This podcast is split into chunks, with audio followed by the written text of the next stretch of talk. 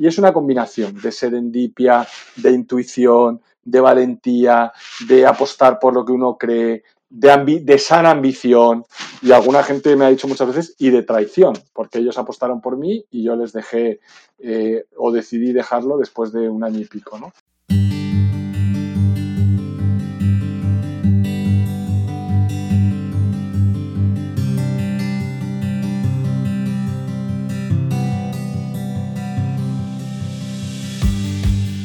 Hola, soy Rafa Sarandeses. Te doy la bienvenida de nuevo a Líderes Valientes, un podcast en el que aprendemos de líderes que han sabido gestionar el cambio, que han llevado sus equipos al éxito a pesar de las dificultades y que en definitiva han conseguido que las cosas pasen. Hoy tenemos con nosotros a Fernando Campos. Fernando es el actual CEO de Health Solutions EMEA en AON y hasta 2017 CEO de Cigna en España. Para cambios en momentos difíciles, los de Fernando. No solamente ha tenido que lidiar con un proceso de sucesión que culminó en julio de este año con su nombramiento como CEO, sino que ha tenido que hacerlo durante la pandemia y encima padeciendo la enfermedad. Hoy, camino de cumplir con los clásicos primeros 100 días en el cargo, hacemos con Fernando balance. Profundizamos en el valor de la buena suerte, el valor de la red de contactos, cuando se pone foco y cuando se pone constancia en lo que uno hace. Así que ha llegado el momento de escuchar y aprender de Fernando, nuestro líder valiente de hoy. Fernando, muchísimas gracias por estar aquí con nosotros en nuestro tercer episodio de Líderes Valientes. ¿Cómo estás? Muchas gracias, Rafa. Pues es un placer estar aquí con vosotros. Muy bien, eh, recién empezando el curso académico. Empezando el curso académico y cumpliendo casi primeros 100 días, ¿no? En tu nueva posición. Efectivamente, estoy en el día 60 ¿eh? Eh, 62 de, de, mis primeros 100 días, que bueno, el otro día le decía a mi jefe inglés, porque yo tengo dos jefes, uno en Londres y otro en Estados Unidos, al inglés le decía en broma que, que eso de los 100 días estaba pensado más para, para antes del COVID, ¿no? Ahora que todo es en remoto y tal, seguramente haya quedado a la gente más de 100 días. Está bien pensado, desde luego hay muchas cosas que han cambiado con el COVID. Eso es. Sin duda ninguna. Oye, pues, pues nada, como te decía, un placer tenerte. Eh, simplemente por, dar un poco de contexto de, los grandes trazos de tu carrera. Eh, si no recuerdo mal, empezaste al principio de, los 2000 en auditoría y después has estado básicamente, si no me equivoco, unos 18, casi 20 años en, seguros. Eh, destacando esos nueve años en Cigna, donde estuviste bastante tiempo como director comercial y luego eh, promocionado a CEO de, la franquicia española. Y, desde 2017 en, en AON eh, como responsable de la unidad de, Health Solutions y desde esos 60 días atrás eh, como, como, consejero delegado CEO de, la, división de Health Solutions en EMEA. O sea que una carrera dedicada a los seguros y dedicada en particular a, a los seguros de salud. Así es, así es. Pues la verdad es que, eh, hombre, el denominador común de mi carrera es, es, el tema de los seguros y además es muy interesante porque todo esto empieza. Yo estudié Derecho en la Autónoma. Antes de, cuando hice la selectividad, estuve dudando si estudiar Derecho y Empresariales las dos juntas, pero bueno, por motivos personales me recomendaron hacer solo una de las dos carreras. Mi padre había fallecido ese verano y me esperaba un año muy duro. Yo creo que fue un acierto y la verdad es que hice solo Derecho esperando luego hacer un MBA, que te hablaré de eso más adelante, ¿no? Y, y, mm. el verano, antes de terminar la carrera, el, del último año de carrera, no el de la selectividad, hice unas prácticas en un despacho de abogados que me enchufó un, un conocido de mi familia, en Clifford Chance, y me, y me asignaron en el mismo despacho que una abogada que llevaba temas de seguros. Entonces, ah. e, el, tema de los seguros me viene de ahí, o sea, de una cosa totalmente aleatoria donde entraran 10 trainees un verano a trabajar en Clifford Chance, cada uno iba con un abogado y a mí me tocó una señora que se dedicaba a los seguros y 20 años después sigo en seguros. Para que veas cómo muchas veces eh, la vida te marca un poco el camino, ¿no? He tenido muchas oportunidades de dejar el sector seguros, la verdad, pero, pero siempre he decidido mantenerme por diversos motivos y, aquí estoy. Sí, desde luego, esa es una de las constantes. Yo siempre digo que, en la vida, más que tener todo muy planificado, hay que estar más que nada preparado para la suerte, ¿no? ¿Consideras que la, que la serendipia ha tenido un, un efecto importante en tu carrera? Bueno, la serendipia marca ese primer momento, ¿no? Y luego lo que sí creo que, han sido, pues esos momentos de la verdad es el, haber optado por mantenerme en seguros en, distintas opciones que he tenido de, salir del sector, ¿no? Pues cuando acabo el MBA, un par de veces que headhunters con propuestas firmes pues venían ofreciéndome cambios de, sectores a temas muy diversos, ¿no? Como real estate, recuerdo una vez una oferta de una empresa de gran consumo, siempre en la parte comercial en la que yo he estado después de esos inicios, pero, pero bueno, o sea que serendipia al inicio, pero luego también un poco de estrategia y de constancia, ¿eh? porque yo creo que al final el mantenerte en una línea de carrera marcada, como en mi caso la parte comercial y seguros, pues da sus frutos, ¿no? Está claro. Oye, y hablando de esos momentos de la verdad, independientemente de, lo que fueron las diferentes transiciones, eh, tanto de rol como de compañía, que al final, incluso estando en una, en una misma línea de carrera, al final has lidiado con una serie de cambios profesionales importantes, ¿no? Tanto funcionales como, como de, incluso de compañía. ¿Qué, considerarías que son los, o cuáles considerarías que son los dos o tres momentos de la verdad en tu carrera? Bien, pues mira, eh, eh, hay varios, ¿no? Pero el primero, si, vamos, eh, me retrotraigo al inicio de mi carrera, el primero fue haber elegido eh, trabajar en la firma de servicios profesionales en la que trabajaba mi padre, que te conté que había fallecido cuando hacía la selectividad, o sea, cinco años después opté por trabajar en, esa firma. ¿no? Ese fue uno, ¿no? Eh, que me marcó muchísimo. Y por eso ese inicio en auditoría habiendo estudiado Derecho, que mucha gente no lo entiende. Bueno, simplemente me enchufaron ahí y me dijeron, oye, tú como tu padre en auditoría, porque es un buen bagaje, es un buen inicio de la carrera y esto siempre suma, ¿no? Y si no quieres ser abogado, pues, pues, pues auditor. Entonces, ese fue un momento de valentía total. Bueno, el, estrés que pasé ese verano estudiando contabilidad, ¿no? Y luego cuando no entendía nada de nada, la verdad que eso me ayudó y me hizo crecer mucho. Ese fue el primero. El segundo fue tres años después, eh, con apenas pues 27 años, eh, me había ido a trabajar con esa misma firma, con PricewaterhouseCoopers, a Santiago de Chile, no como un expatriado, como un, por un tema personal, como me contrataron como un local hire, como alguien local. Y, estando allí, un cliente me ofreció eh, incorporarme a trabajar con ellos en la parte comercial, que mm. yo es lo que sentía que a mí me gustaba. ¿no? Eh, y, realmente ese fue un súper momento de la verdad, porque yo lo cuento siempre como eh, le di el disgusto a mi abuela. ¿no? Le tuve que decir a mi abuela, una señora tradicional de Bilbao, con un hijo que era mi, padre, que había sido un directivo de una firma de servicios profesionales, que me iba a ir a vender seguros. ¿no? Entonces, eh, todo esto por teléfono desde Chile. El disgusto fue increíble, ¿no? O sea, oye, mi nieto va a ser vendedor de seguros, ¿no? Pero yo sentía que a mí me apetecía la parte de desarrollo de negocio, la parte comercial, etcétera, y me fié de mi intuición, ¿no?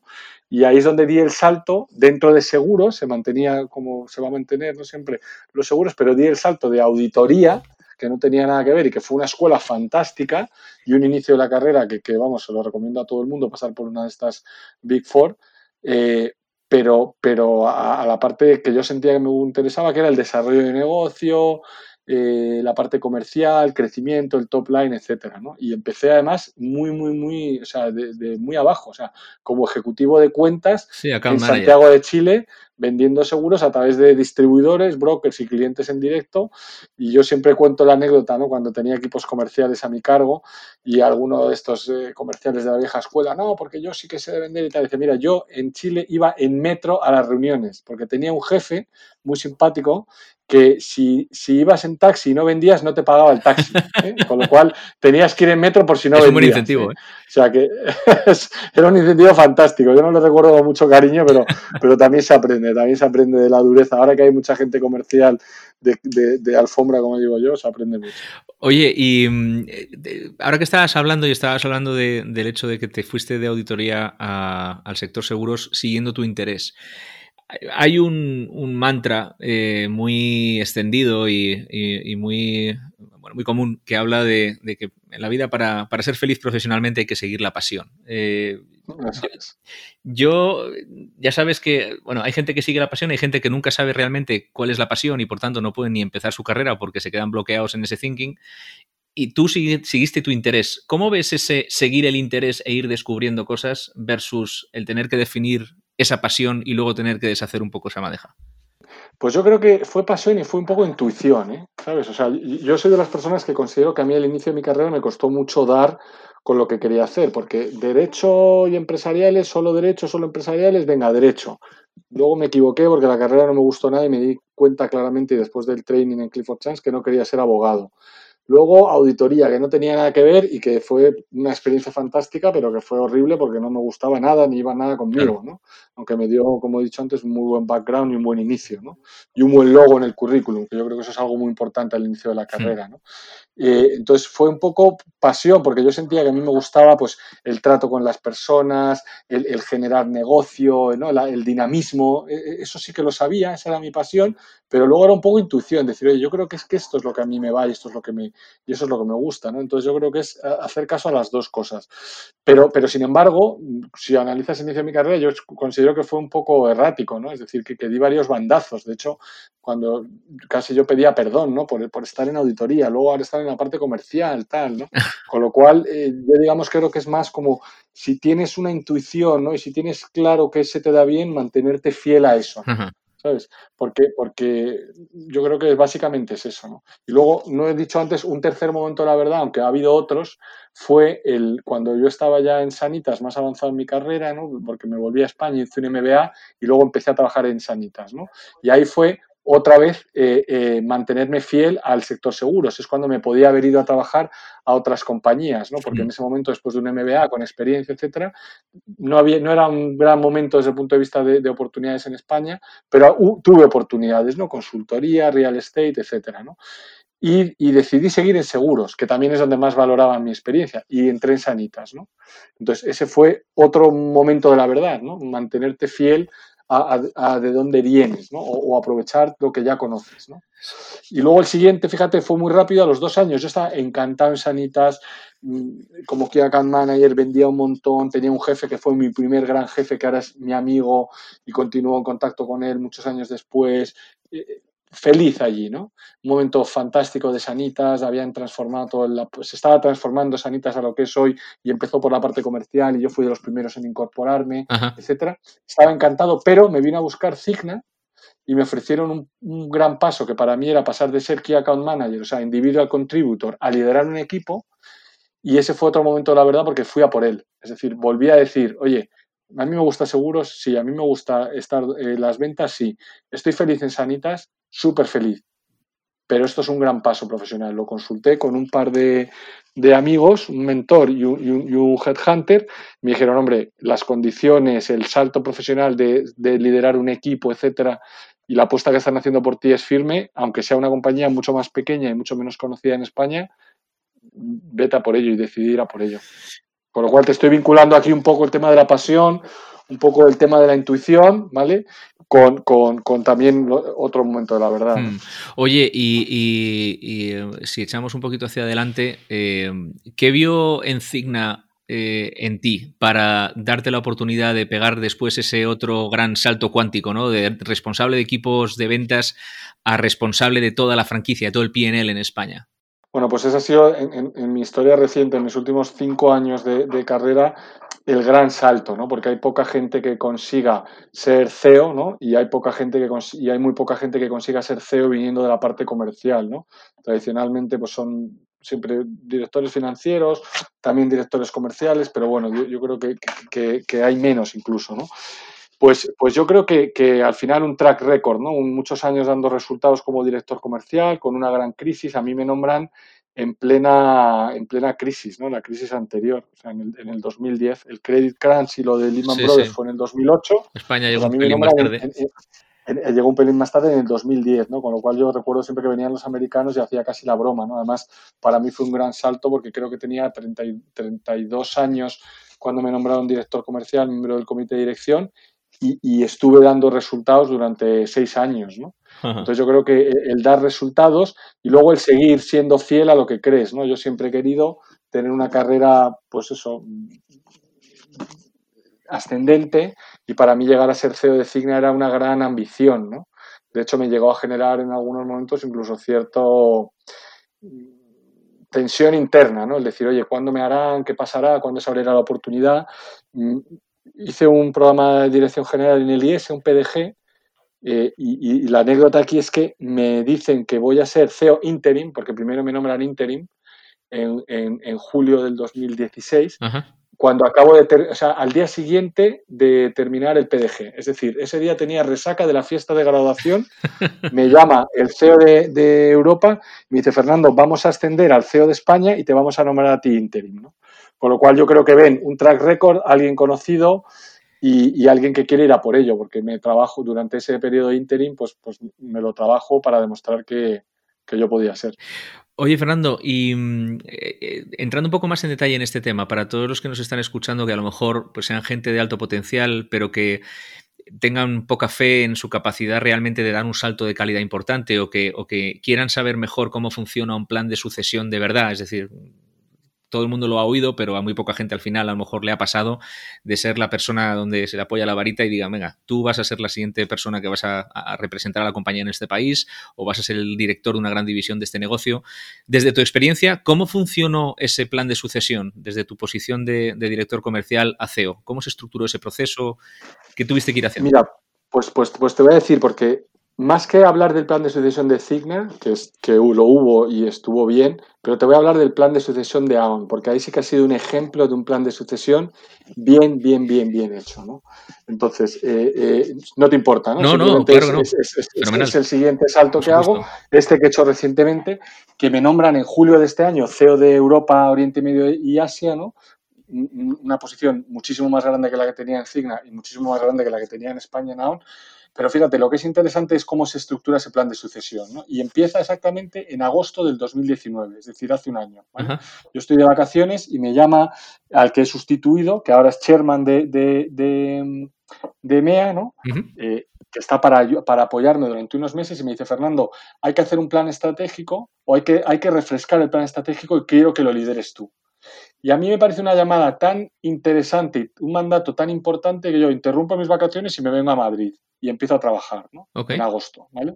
Entonces, eh, yo empiezo a construir el plan estratégico y a conocer toda la región, a todos los equipos, ta, ta, ta. ¿no? Un día en octubre me dice el que era mi jefe, ahora compañero, y que siempre será mi jefe, Eduardo Dávila, que es el CEO de Iberia y Oriente Medio de AON, eh, que es la persona por la que yo estoy en AON, me dice, oye Fernando, eh, Alistair se llama el, actual chairman, se jubila.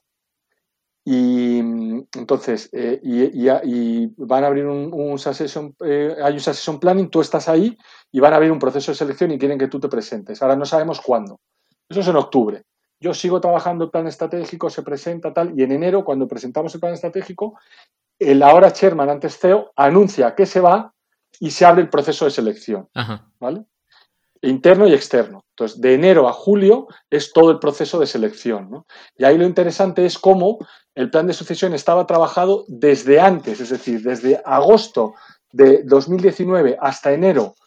Él está trabajando en posicionarme a mí frente al equipo, frente a los stakeholders, frente al que sería mi jefe, frente a Estados Unidos. Dándote plataforma. Dándome plataforma. De enero a julio es el proceso de selección, que obviamente yo era su candidato, pero él se iba, había que ganarlo y, lo gané, como dicen en inglés, que suena mucho más, suena un poco prepotente, ¿no? Pero hubo un proceso, al final hubo tres candidatos internos, eh, había un tema de diversity, había una persona anglosajona con 10 años más de experiencia que yo, que ya tenía un puesto regional, aunque no tenía el conocimiento de health, que hubiera sido un excelente CEO y que estuvo ahí hasta el final, eh, etcétera, etcétera, ¿no? Y, bueno, pues yo creo que es que es, un ejemplo fantástico. Entonces, desde agosto hasta, hasta enero, de enero a julio. Y ahora, de julio, el 1 de julio que empiezo, al que se va lo nombran chairman, ¿vale? Y está trabajando part-time dos días a la semana, de julio a eh, abril del año que viene, ¿vale? Para darme soporte a mí, básicamente, ¿no? Entonces, yo realmente me parece alucinante la forma ¿no? de pensar por adelantado, de darme plataforma, como tú decías, que no sabía que se llamaba así técnicamente, pero de darme exposición, exposure, visibilidad, de prepararme para el, para el proceso de selección, ¿vale? Y una vez que te nombran, ponerte al lado a un chairman que te apoya, ¿no? Eso sí, eso sí, hay que tener también el seniority y dejar el ego aparte, ¿no? Porque en mi época de Cigna, seguramente si hubieran puesto a alguien, ¿no? Después de seis años de director comercial, esperando que me hiciera, etcétera, si hubieran puesto a alguien que me, que me, que me hiciera shadow, ¿no? Que me hiciera sombra y que me ayudara, a lo mejor no me hubiera gustado, ¿no? Porque yo estaba con ganas de dejar mi huella, etcétera, etcétera. Sin embargo, Naon, como lo siento un gran salto, la tranquilidad que me da tener un chairman, alguien con quien poder entender, oye, ¿por qué se hacía esto así? Cómo se hace, qué, qué, ángulos distintos tiene este tema, etcétera, y luego ya tomar yo las decisiones, ¿no? Pero que esté ahí, realmente creo que es un ejemplo fantástico de cómo se debe hacer una transición. Sí, porque qué fácil es que, muchas veces te, abandonen en el ruedo, ¿no? Y, qué importante es el poder tener ese mentoring eh, y ese acompañamiento en ese proceso un poco de, crecimiento hasta que tú ya estás un poco más a caballo.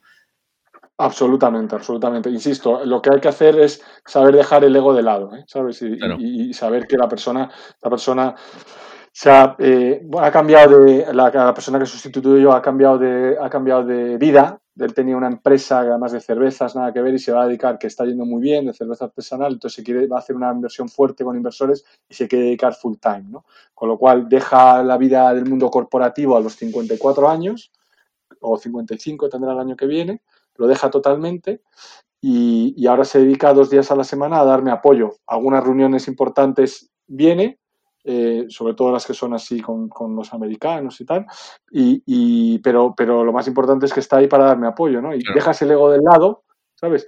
Tardas un poquito más en coger tu reino, porque está ahí el Sherman, ¿no?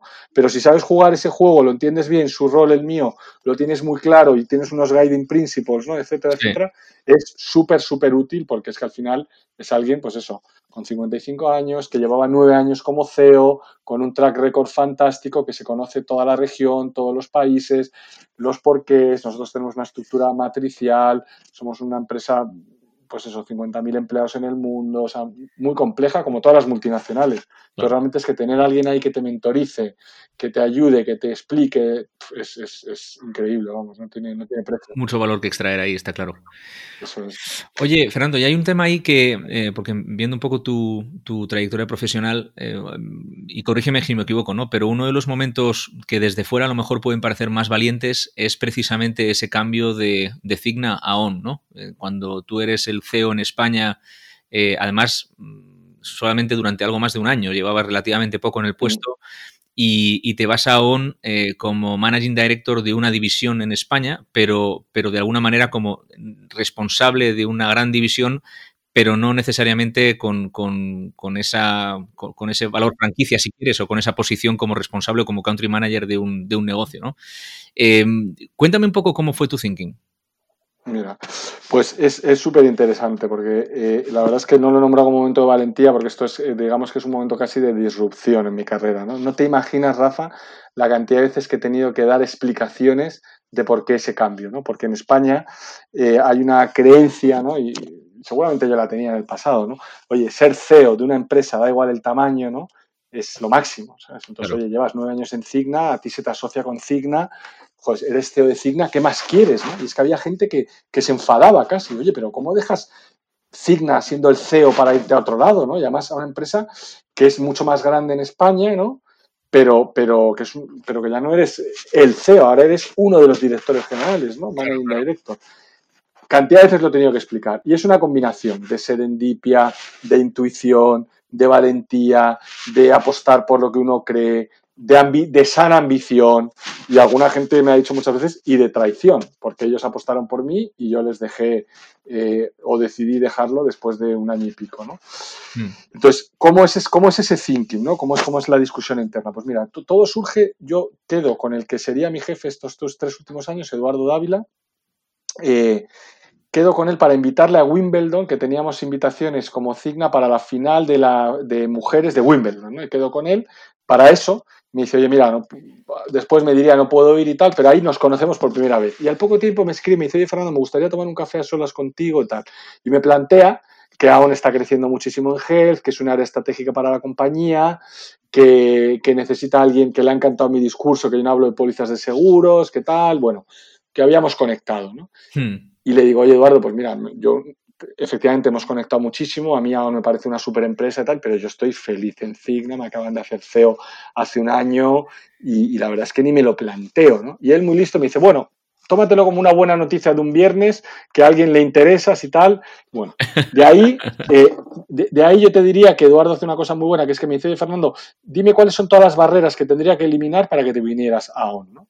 Y yo le digo todas las barreras y él lo que hace es que coge esas barreras y lo convierte en un pre, una oferta de contractual donde me elimina todas las barreras. Y hay mucha gente que se piensa que me fui solo por dinero, pero la realidad es que me eliminó todas las barreras. No te piensas que me fui en plan Messi, que me ofreció ahí, no. Me, me eliminó las barreras. Yo tenía una antigüedad, me la mitigó, yo tenía unas acciones, me las, me, las, me las, garantizó, yo tenía un sueldo, me lo mejoró, yo tenía una posición, me aseguró que la posición aunque no fuera el CEO, iba a tener esa importancia, esa relevancia. Yo tenía una serie de, una serie de personas que, me gustaría atraer a la nueva organización. Bueno, yo tenía unas ideas, unas barreras, etcétera, y él hizo, puso, eliminó todo eso, ¿no? Con lo cual me hizo, me hizo enfrentarme a la decisión de decir, ostras, ¿y ahora qué hago? ¿Qué excusa me queda, no?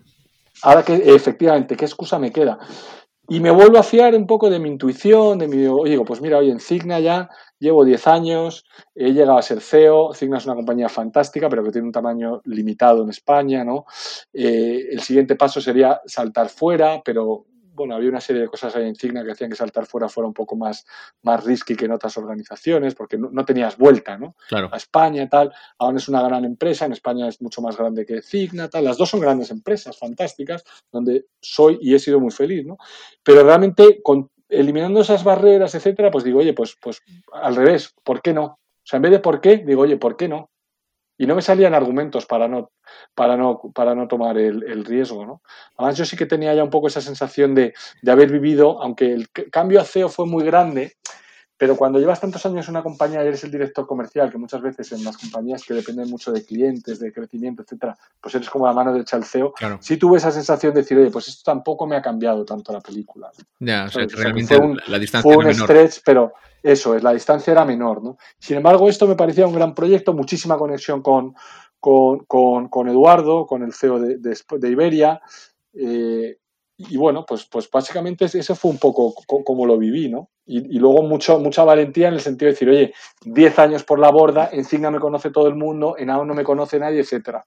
Por eso, ahora, esto que, que, me ha pasado recientemente, ¿no? Que para mí es fantástico profesionalmente, ¿no? Y a nivel personal, pues es fantástico porque cierra el círculo, ¿no? Y, y, consolida, ¿no? Y refrenda aquella apuesta y aquella valentía de ese momento donde dices, oye, dejas 10 años de antigüedad, ¿vale? Porque te han garantizado antigüedad, pero, pero 10 años de conocerte Cigna, 6 de, de, como director comercial. personal. Una, una, empresa, había gente que decía, pero ¿qué pasa? Que Cigna va mal y Cigna sigue yendo fenomenal, sigue creciendo y dando resultados y cumpliendo su budget, etcétera, ¿no? O sea, que y, creciendo en España y tal, con lo cual nada, no hubo no había nada de eso, o sea, no había ningún fantasma ni ningún mal motivo para irme, todo lo contrario. Simplemente era más la oportunidad y el decir, oye, pues ¿por qué no? Si no lo hago ahora, si no lo hago ahora con, con 41 años, 42 años, ¿por qué no lo voy a hacer? ¿Sabes? Y, ese fue el salto. He tenido la suerte de que, de que, que parece que acerté. ¿sabes? O sea, de, que, parece que acerté, ¿no? Te, iba a preguntar precisamente, cuando estabas haciendo un poco esas, esas listas que, imagino que serían eh, largas conversaciones en casa de pros y cons, ¿no? Eh, ¿Qué tenías en tu lista de los dos, tres mayores riesgos que podrías estar corriendo en un cambio de ese tipo? Pues mira, uno de ellos que, no me conoce, o sea, uno de ellos los resultados, ¿no? No, no me amparaban resultados. El segundo, eh, que, no me conocían, ¿no? Tú sabes que en las multinacionales, y más con la complejidad que tienen las grandes, ¿no? Cigna son ahora 160 billion, eh, eh, AON son 50.000 empleados, ¿no? Ahora estamos, vamos, ya se ha aprobado, vamos, nos integramos, compramos Willis Towers Watson, ¿no? O sea, son monstruos. Que te conozcan en los headquarters, en Filadelfia, en Chicago, en Londres, en, es fundamental. Y claro, después de 10 años en Cigna me conocía todo el mundo. Todo el mundo, ¿no? Había estado en un programa de, fast track de, talento hace unos años, o sea, había ido en el, jet privado de Cigna, o sea, Cigna era mi casa, ¿no? Pero chicos, que realmente yo creo que no se puede vivir de eso, porque eso, eso es la famosa zona de confort, ¿no? Hmm. ¿Sabes? Y, y, dónde estaría ahora? Lo sé perfectamente. Estaría ahora, te lo digo, CEO de Cigna, con buenos resultados, súper consolidado, cómodo, tal, y, a lo mejor me estaría, no tendría tiempo para hacer otras cosas que ahora no tengo, porque estaría cómodo, y opté por lo menos, por lo menos común, ¿no? Yo creo que ese es el gran, ¿Sabes? O sea, porque, porque dije, oye, pues ahora o nunca. Es decir, si ahora con 41 años lo hago, ¿vale? Está claro. O sea, si ahora con 40 años no lo hago, desde luego dentro de, dentro de 3 o de 4 con 45 no lo voy a hacer. ¿Sabes? Oye, y Fernando, eh, todo esto eh, lo estamos comentando como si la vida fuese como hace 12 meses, pero desde luego la vida es una vida muy diferente. ¿Cómo, ¿Cómo ha sido todo ese proceso con el plus del confinamiento y del cambio de paradigma que estamos viviendo estos meses? Pues la pera, la verdad. O sea, imagínate, yo eh, bueno, primero yo he tenido COVID, además con, neumonía y tal, o sea, lo he tenido bastante fuerte yo, mi mujer y mis hijos, con lo cual lo he vivido en primera persona. No estuve hospitalizado porque tuve solo neumonía en un pulmón, no era bilateral, pero vamos, y porque estaban muy llenos los hospitales, pero si no, me hubieran ingresado. Con lo cual lo he vivido muy de cerca el COVID. ¿no? Fíjate, el proceso de, selección para mi puesto actual empieza, te digo, en enero en París, es el kick-off, ¿no? cuando lo anuncia el, el CEO anterior y, esto es a finales de enero. Y yo en marzo ya, o sea, yo fui de los, vamos, del muy al inicio tuve COVID, con lo cual me acuerdo que el, 9 de marzo anunciamos la compra de Willis Towers Watson y yo ya no estaba en la oficina, porque estaba malo con COVID. Todavía no sabía que era COVID, pero ya estaba malo. Con lo cual, imagínate, ¿no? Hago todo el proceso de selección eh, desde casa en remoto entrevistas con Chicago, con Londres, con tal, con Pierce. Con y muy lejos de estar en tu mejor momento, desde luego.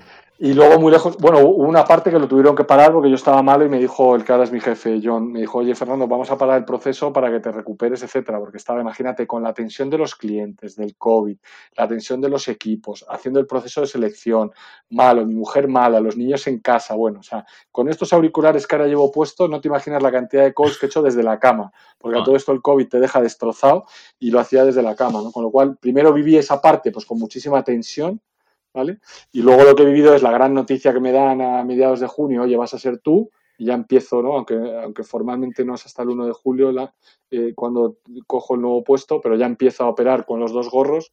Luego en julio es solucionar el tema del succession planning, ¿no? Con una persona que ya fiché porque estaba bien hecho y pensaba que podía ser yo, fiché para sustituirme.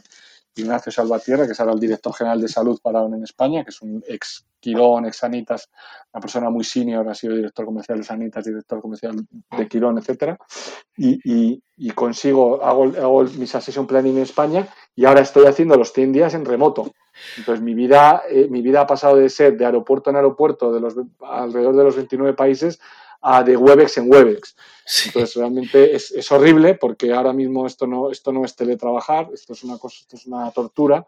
Yo tengo días, y no te exagero, Rafa, que estoy de 9 a 6 de la tarde, Webex tras Webex, sin parar. O sea, me traen la comida aquí como con una bandeja, apago la cámara y como. Eh, y saltando pues de Sudáfrica, Grecia, España, Italia, Londres, Chicago, eh, ¿sabes? Pum, pum, pum, pum, pum, por todo el mundo. Está fenomenal porque todo esto lo tenía que haber hecho con una maletita y ahora mismo estaría agotado de viajar, pero, pero es muy distinto, es muy distinto. Generar nuevas relaciones, construir, etcétera, eh, por estos canales no presenciales, por mucho que la digitalización sea fantástica, tiene muchos beneficios y yo creo que ha venido para quedarse, pero también, eh, bueno, pues eh, cuesta más. Por eso te decía que los 100 días es un término del pasado, ¿no? 100 días en remoto a lo mejor tiene que ser 160 o 130. ¿no? Totalmente. Fíjate que has dicho una cosa muy interesante. todos esos viajes, todas esas nuevas relaciones, eh, se construyen, el ser humano necesita un cierto, una cierta lentitud para que ciertas cosas pasen. ¿no? y, quizá en este momento el confinamiento y lo que estamos viendo nos están enseñando que a veces la tecnología sí nos da los instrumentos, pero también nos está haciendo vivir más deprisa de lo que a lo mejor podemos tolerar, incluso psicológicamente, ¿no? Tú creas una relación con un, con una nueva, con una persona, con un cliente, con un peer, con una responsable, responsable de línea en otro país y lo haces con una comida, te vas a tu hotel, vuelves a hablar con ella al día siguiente, con esa persona al día siguiente, Aquí es como una especie de speed dating, ¿no? Eh, en el que además se pierde mucha emocionalidad eh, y, yo creo que estamos enfrentándonos a un paradigma al que quizá no nos estemos, no, tengamos la capacidad de adaptarnos tan bien como pensamos. Absolutamente, vamos, yo estoy ahora mismo sufriendo eso, es decir, te ponía el ejemplo de saltos de países, ¿no? Cuando hacemos las revisiones mensuales de los países. En, en julio, primera reunión mensual con los países, ¿no? De resultados, etcétera, monthly reviews, ¿no? y me explicaban al principio de la reunión, oye, vamos a, por favor, contarle a Fernando, ¿no? En 20 minutos cómo funciona el país y tal. Entonces, en 20 minutos te cuenta el de Sudáfrica cómo está el COVID, cómo funcionan los, seguros de salud, cómo funciona la sanidad pública, cómo funcionan las pensiones, cómo funciona la consultoría de recursos humanos, un montón de cosas, y no tienes de dónde colgarlo, porque estás viendo a este señor sudafricano, que además se le oye regular porque se entrecorta, porque está muy lejos Sudáfrica, ¿no? Y las comunicaciones en África no son tan buenas. claro. Y, no tienes. Esto normalmente sería tres días en Sudáfrica, comes con él, empapándote. cenas, vives en el hotel, lees el periódico sudafricano, ves la televisión, hablas con uno, con otro, tal, y todo eso se va colgando, te vas empapando, vas, no vas captando, vas viviendo Sudáfrica. Ahora es una call de una hora y media y claro, realmente es que cuesta muchísimo más, cuesta muchísimo más. Sin hablar de las relaciones, ya simplemente el proceso de aprendizaje, el proceso de vivencia, con lo cual no lo había oído, pero me gusta mucho lo del speed dating, porque efectivamente es así, ¿no? Sí, ya sabes que los ingleses tienen esa frase de, de beber de la boca de incendios, ¿no? Yo creo que todos tenemos un poco esa sensación en los últimos meses. Total, total, total. Por eso ahora, fíjate, estamos eh, en AON, por ejemplo, que estamos muy preocupados, ¿no? Tanto para nuestros empleados, nuestros 50.000 empleados en el mundo, que seremos 90.000 el año que viene, como, como para, para nuestros clientes, estamos muy preocupados con los temas de salud mental y esto no es una cuña publicitaria, pero es verdad, pero en especial ahora con lo de la vuelta a la nueva normalidad, porque yo creo que nos estamos enfrentando. Yo llevo ya, estoy en mi tercera semana, porque ahora con modelo anglosajón tienes menos vacaciones, ¿no? Claro. Y, porque realmente en, Europa, por ejemplo, y en EMEA, pues eh, es que sigue el ritmo, no son las vacaciones de España, con lo cual hay países que ya están muy metidos en, en la vuelta después de las vacaciones.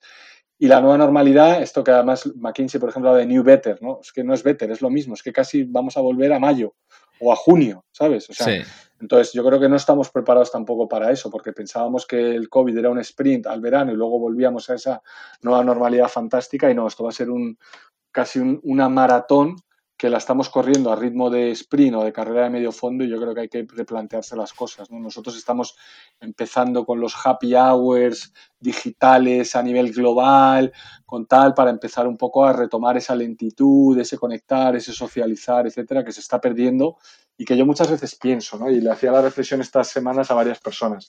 A mí me ha costado muchísimo, después de 15 días de vacaciones con mi familia y 15 días teletrabajando desde el sur, volver a la oficina, ¿no? A volver al trabajo, aunque he seguido conectado, pero volver a la oficina en casa, ¿no? Sí. Eh, si a mí me ha costado, que tengo una, pues como la mayoría de la gente que escucha este podcast, ¿no? Una casa fantástica con mis hijos, tengo ayuda, eh, tengo un espacio bueno donde trabajar, etcétera. ¿Cómo se estará haciendo esa vuelta al teletrabajo de gente que está en espacios reducidos, con problemas familiares, a lo mejor con enfermos, con gente a su cargo, con presiones de todo tipo, etcétera, etcétera. ¿no? Con lo cual yo creo que ahora los líderes de este país tenemos que hacer un esfuerzo por, por, aquellos más débiles, que no solo son los desempleados, ¿eh? ¿sabes? Eh, también es esa gente que está ahora mismo viviendo pues mucha presión, mucha incertidumbre en unas circunstancias muy, muy duras ¿no? en las empresas. Completamente de acuerdo. Yo, eh, enlazando con lo que decías antes de los primeros días de vacaciones, hoy es oficialmente mi, mi primer día tras, tras eh, unas, unas, vacaciones y, siento que estoy funcionando eh, a diésel totalmente, o sea, y, estoy en casa.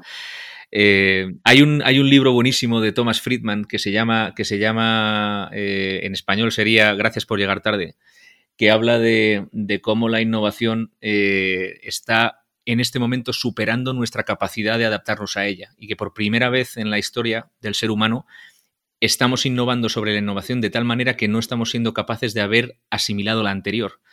Y da la sensación de que con lo que estamos viviendo ahora mismo el hecho de que hayamos tenido que, dejar de ir físicamente a una oficina y perder ese tiempo que parecía que perdíamos en ir a la oficina y escuchar la radio y a lo mejor pensar un poco en nuestras cosas o descomprimir a la vuelta de la oficina en el coche escuchando música o escuchando un audiolibro o lo que uno quiera hacer o llamando por teléfono a amigos o lo que sea, el hecho de que ahora vuelves a un sitio que se supone que volvías a, descansar y, lo que estás haciendo es trabajar, está creando un paradigma que, crea una enorme confusión, ¿no? Y que yo creo que hace que, de hecho, a largo plazo nos daremos cuenta de que la productividad, mm, entre comillas, perdida por ir a una oficina, a lo mejor no era tanta. Total, es el tiempo ese de conexión y desconexión, ¿no? del, commuting, del, desplazamiento, ¿no? Sí, y luego es, efectivamente, ¿no? creo que, que, ese autor habla de la teoría de que estamos llenando el tiempo libre que nos queda con más trabajo en vez de ser más eficientes, ¿no? porque es verdad que también las jornadas están siendo muy, muy largas en muchos casos. Yo creo que poco a poco eso se va a ir regulando, ¿no? Eh, también creo que empezaremos a meter medidas correctoras, ¿no? De menos reuniones hmm. internas, menos, ¿no? menos reuniones porque sí, dejar tiempo entre reuniones, ¿no? Es que hay veces que es que no tienes tiempo ni de ir al baño, Rafa. O sea, que es que estás hueves contra hueves y tienes que decir, perdonad, cinco minutos que es que necesito para mí, ¿no? Totalmente. Eh, poco a poco se irá regulando, pero desde luego efectivamente no estamos preparados para este, para este ritmo. Yo ahora, de hecho, hay algunas llamadas que ya he decidido que no las hago por vídeo, que las hago por teléfono y lo que hago es que mm, me salgo a andar y, hago las llamadas andando eh, y por lo menos puedo hacer algo que, me saca un poco del, cubículo eh, y, además yo creo que al final el vídeo genera un cansancio un poco diferente. ¿no? Totalmente, de eso que hablan del Zoom fatigue, ¿no? El web fatigue, yo creo que es totalmente cierto. Ya empieza a haber también mucha gente que, ¿no? Nosotros mismos hemos decidido ahora apagar la cámara y centrarnos en, la voz y en, esta conversación, que siendo para un podcast además tiene más sentido, ¿no? Para que Totalmente. Que ver, ¿no? Si estás grabando un podcast. Totalmente. Oye, Fernando, cambiando un poco de tercio, em, ¿qué haces para ser mejor en, en lo tuyo? Es decir, en, tu foro interno, qué palancas o qué recursos o qué tiempo dedicas a qué cosas para intentar acabar el día siendo un poquito mejor que como lo empezaste? Bueno, pues eh, yo tengo, yo, yo soy una persona como bastante de estructura, entonces lo que tengo es siempre como muy estructurado mi día, ¿no? Y todos mis días tienen un componente en común, ¿no? Que es que intento hacer algo de deporte por la mañana, ¿no? Antes iba al gimnasio, ahora entreno digitalmente, ¿no? En la terraza de mi casa o donde esté. Eh, esos y las mañanas empiezan así y luego las noches eh, estoy un rato con mis hijos, ¿no? Y antes decía, rezo con ellos y, les cuento un cuento, ¿no? Tengo cuatro niños, para mí eso es muy importante. Esos son los más durante el día, ¿no?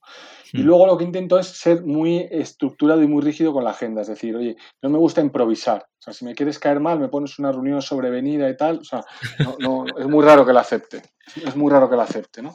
Entonces, con esa estructura, eso ya te permite tener espacios. Hay una best practice que aprendí precisamente de Eduardo Dávila, que es que yo todos los viernes me reúno con, mi secretaria y vemos qué cosas de la semana siguiente me puedo cargar. Ah, muy bien. Y elimino cosas de la agenda. Y esos son huecos para pensar. ¿no? no es esto de Warren Buffett y Bill Gates y tal, de que mi agenda en blanco, no, porque tengo una agenda muy liada, porque estoy muy metido en muchos temas y no tengo el lujo de estos señores, ¿no? Claro. Que están a ese nivel y a esa altura. Pero sí me hago mis espacios para pensar, ¿no? y los tengo bloqueados en la agenda, ¿no?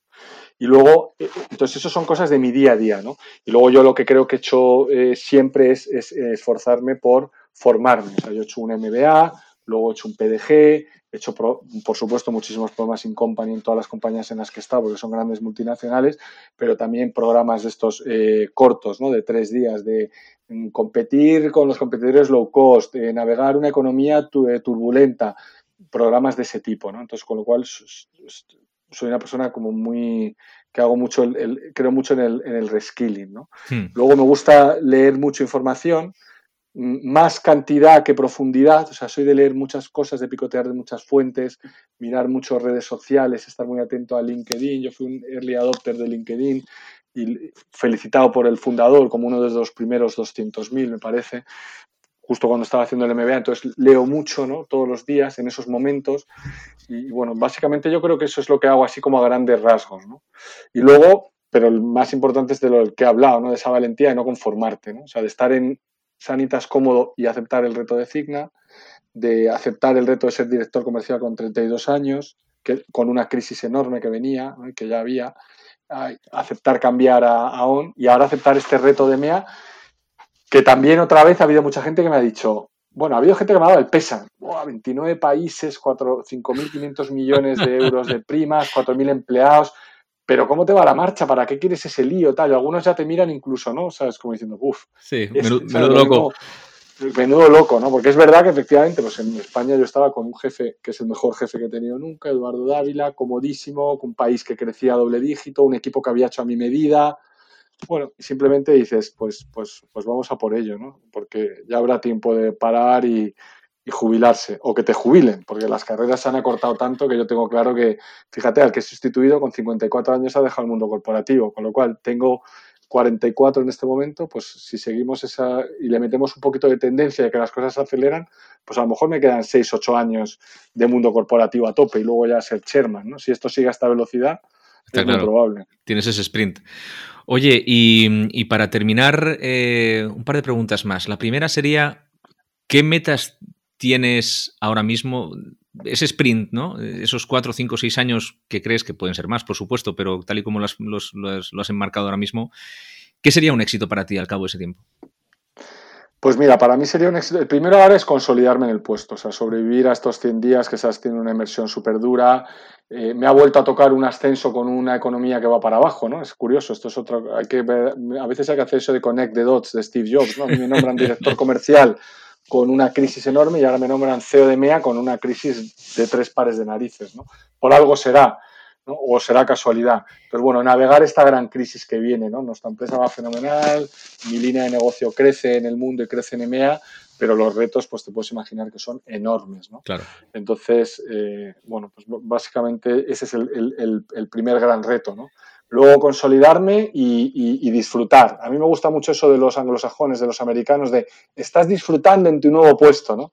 Yo soy más de sufrir, la verdad, porque hago muchos sprints, porque me, meto mucho en el tema, me presiono, tal, me como la cabeza, entonces... Pero luego en el fondo disfruto porque estoy haciendo lo que me gusta. O sea, a mí, a mí es que es un tópico, pero a mí me encanta mi trabajo, me encanta. Y este de ahora no me puede gustar más, ¿sabes? O sea, porque es dinámico, es distinto, es variado. La pena es que ahora ya no me muevo, ¿no? Aunque viajar en exceso me preocupaba, con lo cual también eso me ha venido bien. El COVID, viento en contra, ¿no? Y la, recesión económica, viento en contra, pero también se va a viajar mucho menos, ¿no? Que era mi gran problema. No quería perderme, eh, pues, todas las semanas a mis hijos. Yo creo que ahora con la tecnología y con la reducción en, costes de las empresas y tal, voy a viajar menos, con lo cual es viento favorable. Con lo cual, resumen, el reto ahora mismo, consolidarme y disfrutar. Oye, y desde esta posición, eh, ya obviamente con un, con un seniority muy importante y con una responsabilidad, eh, bueno, pues que al final estadísticamente eh, pocos ejecutivos acaban consiguiendo sus carreras, ¿no? ¿Qué consejo le darías a ese Fernando de veintipocos años que está empezando su carrera como, como account manager? Pues mira, me, invitan muchas veces a hablar ¿no? en, la universidad, en el IE, da alguna charla también, tal, o sea, y, siempre digo lo mismo, ¿no? O sea, y por eso además es algo que, esta conversación yo la disfruto, porque a mí me encanta hablar de, estos temas, ¿no?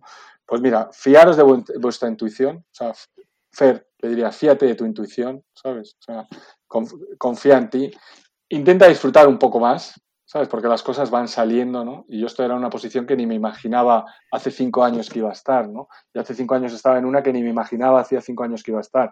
Y así sucesivamente hacia atrás, ¿no? Pero hmm. las cosas van saliendo, o sea, con trabajo, con esfuerzo, con dedicación, siendo eh, buena persona, siendo transparente, siendo buen líder, tratando a la gente, esa es mi gran máxima, como te gustaría que te traten a ti.